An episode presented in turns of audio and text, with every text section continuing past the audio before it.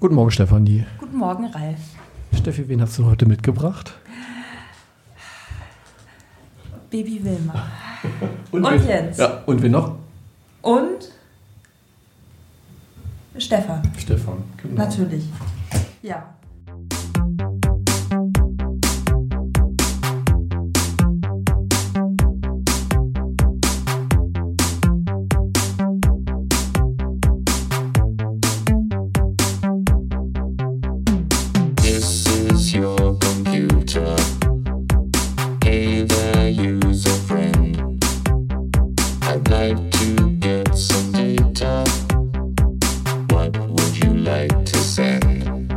Ja, wundervoll. Schön, dass du da bist, Steffi. Ja, finde Und, ich auch. und Stefan auch. Finde ich auch. Hallo, Hallo. hallo Stefan. Hallo, freut mich hier zu sein. Ja, in unserem professionellen Tonstudio hier. Super professionelles Tonstudio mit äh, super professionellen äh, PodcasterInnen. Ich freue mich ganz besonders hier in meinem Büro, euch beiden zu begrüßen, weil Dr. Stefan und Dr. Stefanie, der eine vertritt die andere. Das finde ich schon eine interessante Konstellation. Und wir wollen heute Stefan mal befragen, wie er denn hierher gekommen ist und was er hier so macht. Weil er macht nämlich interessante Sachen, auch für die Studierenden unter anderem. Ja. Und das, obwohl er mich vertritt. Unfasslich. ja. Ja, legen wir mal los. Ich würde sagen, ich übergebe, weil du heute so als Gast hier bist, äh, übergebe ich dir mal jetzt Gästin. Gästin. Übergebe ich dir erstmal die Stimme. Danke sehr. Das ist sehr nett. Und äh, tatsächlich, wahrscheinlich ist es auch so, dass ich viel mehr Fragen habe, weil ihr arbeitet ja jetzt schon seit äh, Ewigkeiten zusammen. Genau, das ist gut. Seit, Ja, Genau, seit wann- wann eigentlich? ja. Eigentlich seit Anfang Oktober, also jetzt mittlerweile eineinhalb Monate. Mhm. Ist eigentlich noch gar nicht so lang, aber es fühlt sich schon wie seit Ewigkeiten an.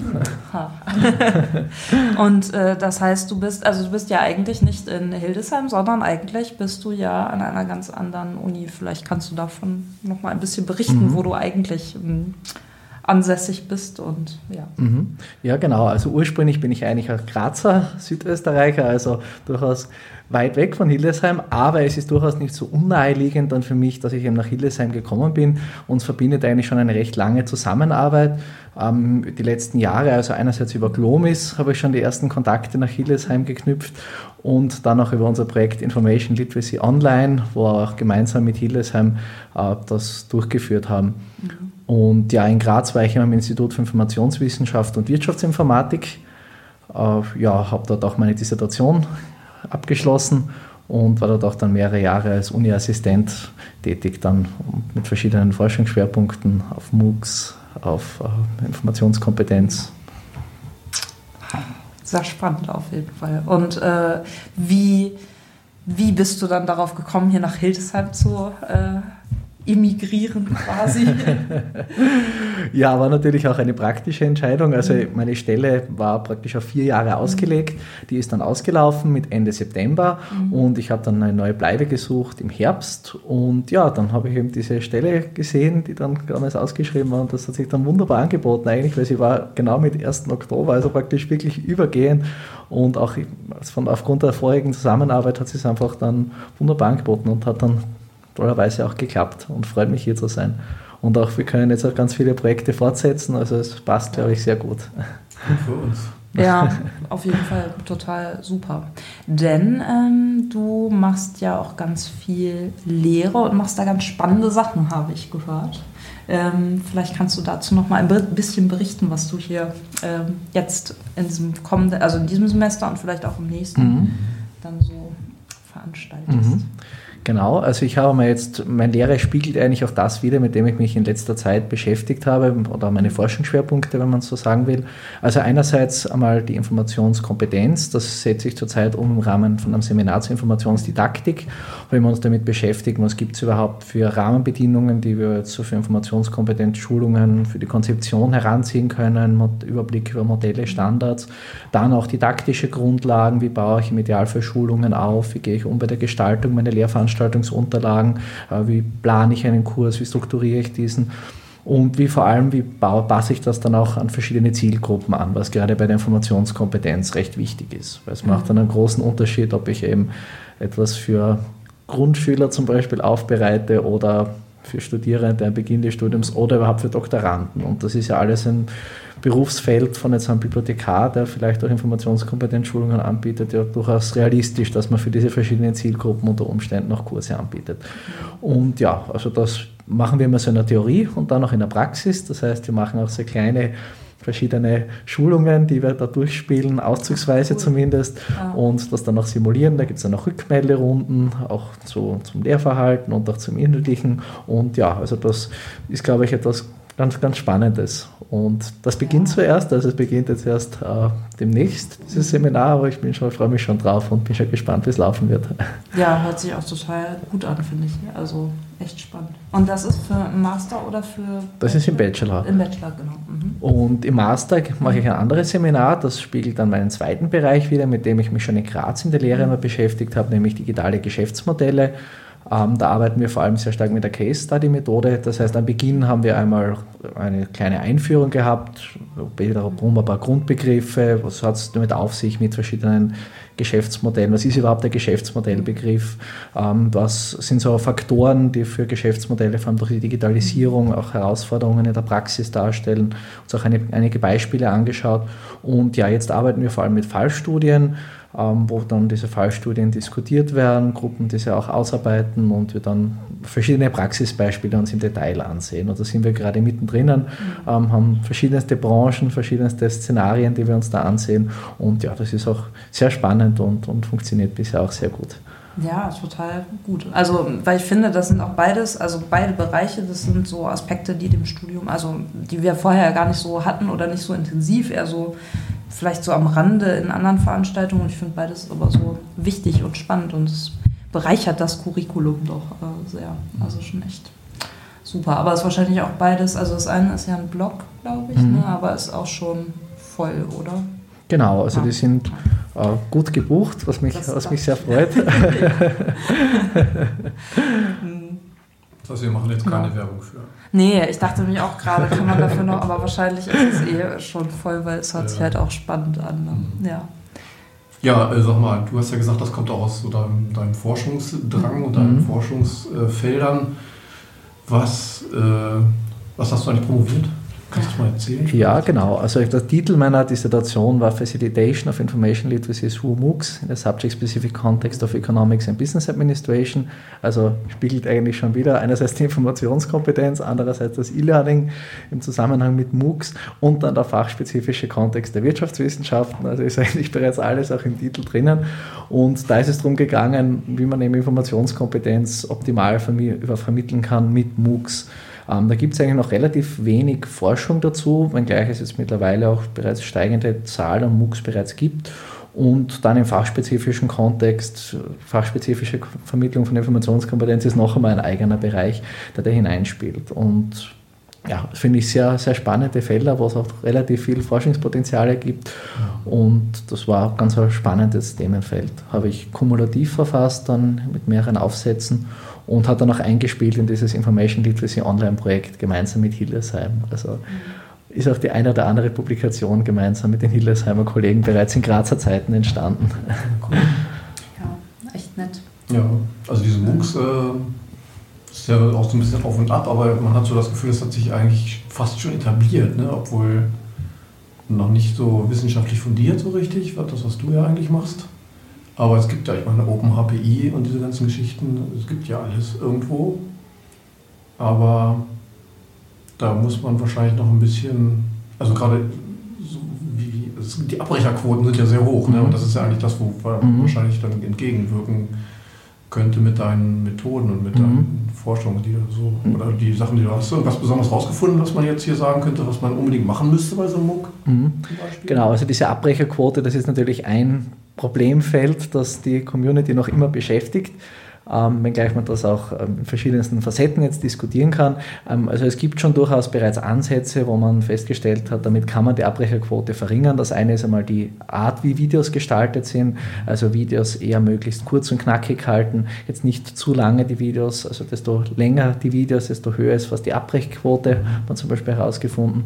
Ähm, das nächste ist auch die Kurse möglichst interaktiv zu gestalten, das heißt abzuwechseln zwischen Quizzes, zwischen kurzen Videos, wieder mal kurzen Aufgaben äh, und auch teilweise, wenn man dann individuelle Feedbacks gibt, zum Beispiel dann, wenn, jetzt ein Kurs wirklich so läuft, dass er jede Woche neu freigeschalten wird, wenn dann vom Vortragenden wieder ein kurzes Feedback kommt zur vorigen Woche, vielleicht auch zur Performance der Studierenden. Das kann dann auch motivierend wirken. Oder auch Präsenzeinheiten, auch sowas hat es schon gegeben, dass man zum Beispiel sagt, es gibt örtliche Treffen bei regionalen MOOCs zum Beispiel. Oder und was vor allem zurzeit ein großer Trend ist, sind eben, dass es sogar teilweise Credits gibt, Zertifikate sowieso und, und auch so dann Einbindungen, Anerkennungen teilweise für Studiengänge. Das ist zurzeit ein großer Trend in den USA, was in Europa noch nicht so ein Thema ist. Und ja, das, das funktioniert dort auch relativ gut. Mhm. Das ist ja interessant. Ja. Also das habe ich mich schon mal gefragt, wer, wer zertifiziert denn dann eigentlich? Ne? Ist ja die Frage. Ja. Also man kann ja was sagen, ja, kriegt halt, also OpenAPI, da kriegt man ja auch zum Beispiel schon Leistungspunkte. Das muss dann wahrscheinlich abgestimmt sein mit den jeweiligen Unis oder so, aber Mhm. ne, das muss ja dann immer, das ist ja immer irgendwie so ein bisschen bilateral dann wahrscheinlich, oder wie funktioniert sowas? Mhm, genau, das ist, hängt natürlich stark dann auch, auch von der Universität ab, wie das dann anerkannt wird. Äh, In den USA gibt es da sogar einen Zusammenschluss mittlerweile, der nennt sich Alternative Credit Project, wo sich Universitäten zusammengeschlossen haben zu einem Konsortium und die garantieren untereinander die Anerkennung von derartigen MOOCs.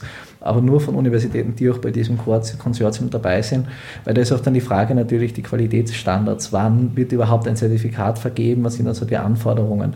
Und das ist natürlich auch eine Herausforderung, dass jetzt so ein MOOC nicht so ohne weiteres dann auch anerkennbar ist, weil wo stelle ich dann auch sicher, dass der dann auch wirklich ernsthaft besucht wurde? Äh, genau, ich hätte dann nochmal eine ganz andere Frage. Ähm, also MOOCs und so natürlich total spannend, aber wie machst du das eigentlich? Wohnst du denn jetzt in Hildesheim? Weil Pendeln ist wahrscheinlich ja nach Graz dann etwas weit. Oder äh, in Hannover? Oder ja, und wie gefällt es dir hier? Ja, also mich hat es dann gleich direkt nach Hildesheim verschlagen. Ich habe da eine schöne Wohnung gefunden, gar nicht weit weg von der Uni. Ähm, und ich finde das eigentlich ganz optimal. Also ich bin relativ schnell am Campus, ähm, bin schnell im Grünen, ich bin noch gerne Läufer, ähm, Radfahren und einfach, da hat man sehr viele Grünes in der Nähe in Hildesheim.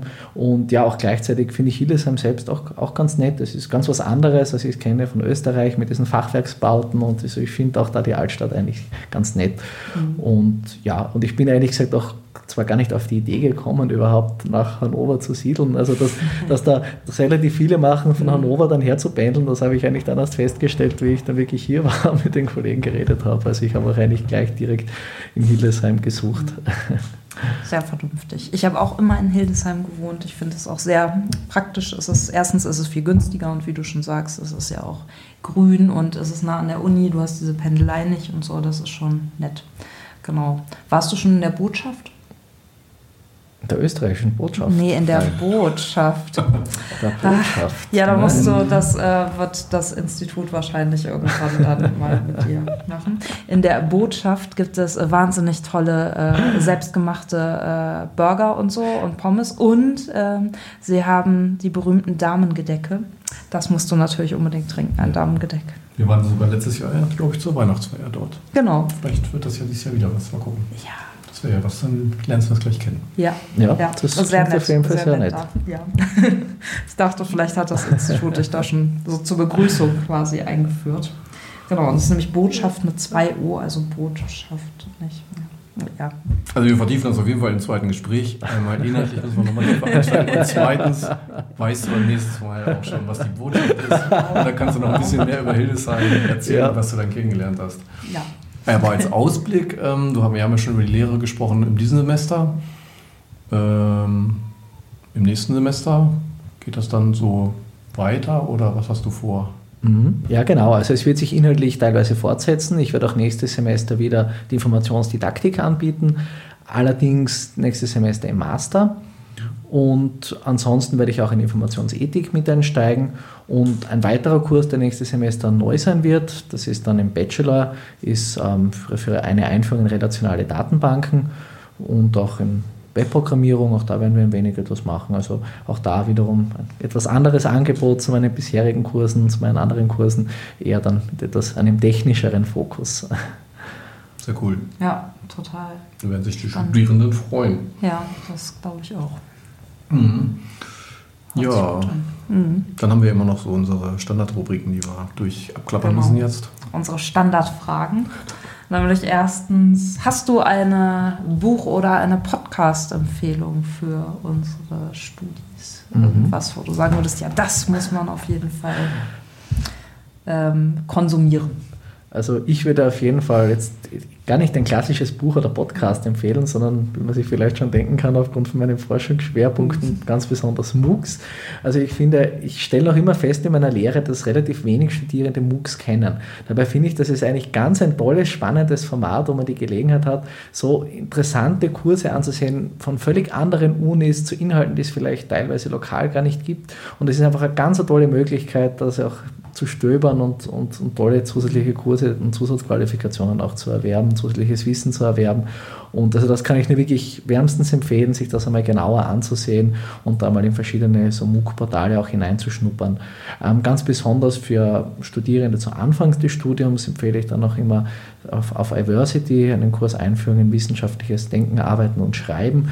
Das ist ein ganz eine gute Einführung, auch sehr praxisnah, wie kann man da vorgehen und ja, also finde ich auch durchaus ganz hilfreich, vielleicht hilfreicher als sogar sich da einzulesen, wenn man einfach über Kurzvideos das auch noch viel interaktiver sich auch ansehen kann.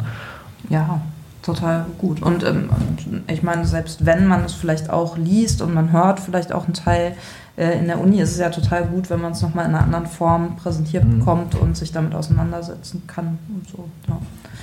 Finde ich auch sehr, sehr gut und sehr sinnvoll tatsächlich. Mhm. Genau. Und unsere zweite Frage. Die zweite Frage, du hast ja auch mal studiert, nicht wahr, Stefan? Ja. was kannst du denn den Jungstudierenden auf den Weg geben, was ihnen im Studium besonders viel bringt oder was sie auf, gut auf die Schiene setzt oder so? Außer Moos.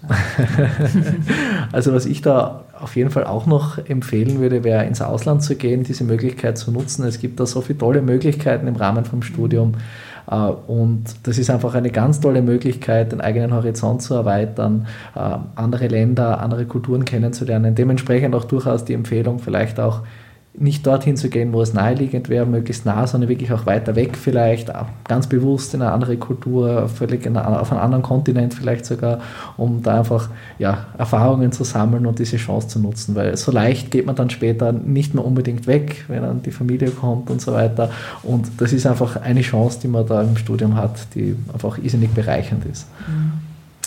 Ja, und wo du das so sagst, das äh, hört sich nämlich so an, als wärst du auf jeden Fall weg gewesen. Und ähm, wo warst du denn so in deinem Studium? Also hast du ein Auslandssemester mhm. gemacht und wenn ja, wo? Mhm. Und, ja. ja. genau. Also ich habe da eigentlich sogar verschiedene Mobilitätsschemen ausprobiert im Rahmen von meinem mhm. Studium. Äh, ein Auslandssemester war auch dabei, das war ähm, an der Arizona State University. Mhm äh, in ja. Arizona in den USA, also durchaus ähm, auch ganz woanders, anderer Kontinent, ähm, klassisches, klassisch amerikanischer Südwesten, tief in der Wüste, also wirklich in, cool. also was völlig anderes ja. und eine ganz tolle Erfahrung. Und ich habe dann auch zusätzlich noch Sommerschulen absolviert. Mhm. Ähm, das habe ich auch ganz spannend gefunden, weil das einfach die Möglichkeit bietet, im Sommer auch die mhm. Zeit sinnvoll zu nutzen. Da war ich auch einmal in den USA, in, in, den, in Montclair, New Jersey das war eigentlich so für mich so die, die, Initialzündung, was mich überhaupt auf den Geschmack gebracht hat, ins Ausland zu gehen. Das war das Erste, was ich gemacht habe.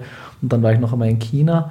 Ach, ähm, das war auch ein einmonatiges Programm, war auch wiederum sehr spannend. Ganz was anderes wieder als USA, auch ganz eine andere Kultur. Also, Stark, ja. Und ja, und, und dann habe ich mich noch ein wenig auch mit so Krisensimulationen im Model United Nations engagiert.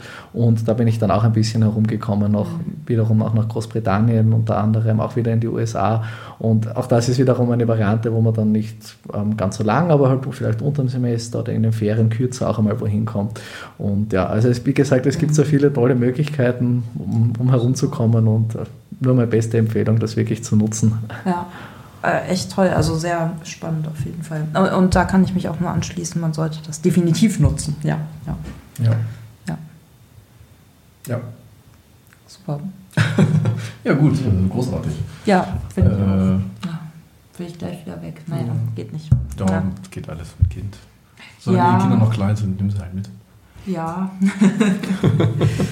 Schauen wir mal. Ne? Genau. Mhm. Ja, wundervoll. Ähm, wir kommen dann nochmal zusammen, vielleicht sogar in dieser Runde. Wieso vielleicht? Ja, wer weiß. Ja. Ja, Na, vielleicht machen wir es ja mal virtuell notfalls. Genau. so. Aber vielleicht bist du ja noch mal zu Besuch, Steffi. Ja, das kann Stefan ist ja immer hier, Genau. außer am Wochenende. Da bist du in Graz oder so. Oder wie machst du das eigentlich? Mm, Ja, nein, also in der Regel bin ich schon hier. Mhm. Und ähm, wenn ich nicht gerade bei einer Tagung oder sonst wo bin. Okay. Aber ja, natürlich, der eine oder andere Besuch Mhm. folgt ja natürlich auch im Süden. Ja, genau, ähm, wir werden wahrscheinlich, nochmal so kurz als Ankündigung, den ähm, Rhythmus auf vier Wochen setzen und in den zwischen zweiwöchlichen Terminen ein Podcast im Podcast präsentieren, den nämlich die Studierenden erstellt haben. Die haben nämlich ähm, äh, MP3s quasi erzeugt, wo sie sich selber Transkripte quasi überlegt haben und die werden wir dann auch mitliefern. Und ähm, da erwarten wir dann auch entsprechend Kommentare. Wenn dann doch mal sich der eine oder andere Fehler eingeschlichen hat, dann darf man sich auch dazu melden und das dann in Zukunft vielleicht auch besser machen. Ich selbst muss unbedingt noch eine Podcast-Empfehlung loswerden für alle unsere 82 Millionen ähm, deutschen Zuhörer hier, nämlich den Podcast 180 Grad, äh, Geschichten gegen den Hass vom NDR Info unbedingt hören. Das sind nur sieben Episoden. Äh, das wird die eigene Einstellung verändern und die Welt. Ah, das hast du schön gesagt. Ja. Ja, dann in dieser Runde hoffentlich bald wieder. Ja. Vielleicht nächstes Mal mit Stefan in Elternzeit und mit dir hier. ja. Oder vielleicht mache ich das ja jetzt auch zu einem dauerhaften Oder so, ja, wir werden das schon- wir kriegen das machen. Ja, genau. Sehr okay, schön. Stefan, vielen Dank. Bitte gerne, danke für die Einladung. Schön, Steffi, dass du hier warst. Ganz Ja, real und nicht virtuell. Fantastisch, nicht wahr? Also vermutlich, man weiß es ja nicht. Ich weiß ja, Ja, nicht, weiß nicht, ja was deine Wahrnehmung dir so vorgaukelt und in Wirklichkeit bin ich gar nicht da. Ja, vielleicht ist er virtuell. Ja, vielleicht bin ich auch gar nicht echt da. Jetzt sind wir alle in der Matrix. Ja, so, das sollten wir jetzt. Äh, Okay. Ja, genau. Wunderschön. Ja. Was für schöne Schlussworte. Genau. Dann, Bis zum nächsten Mal. genau, vielen Dank fürs Zuhören Ja. und eine Ciao, ciao. gute Zeit. Tschüss. This is your computer.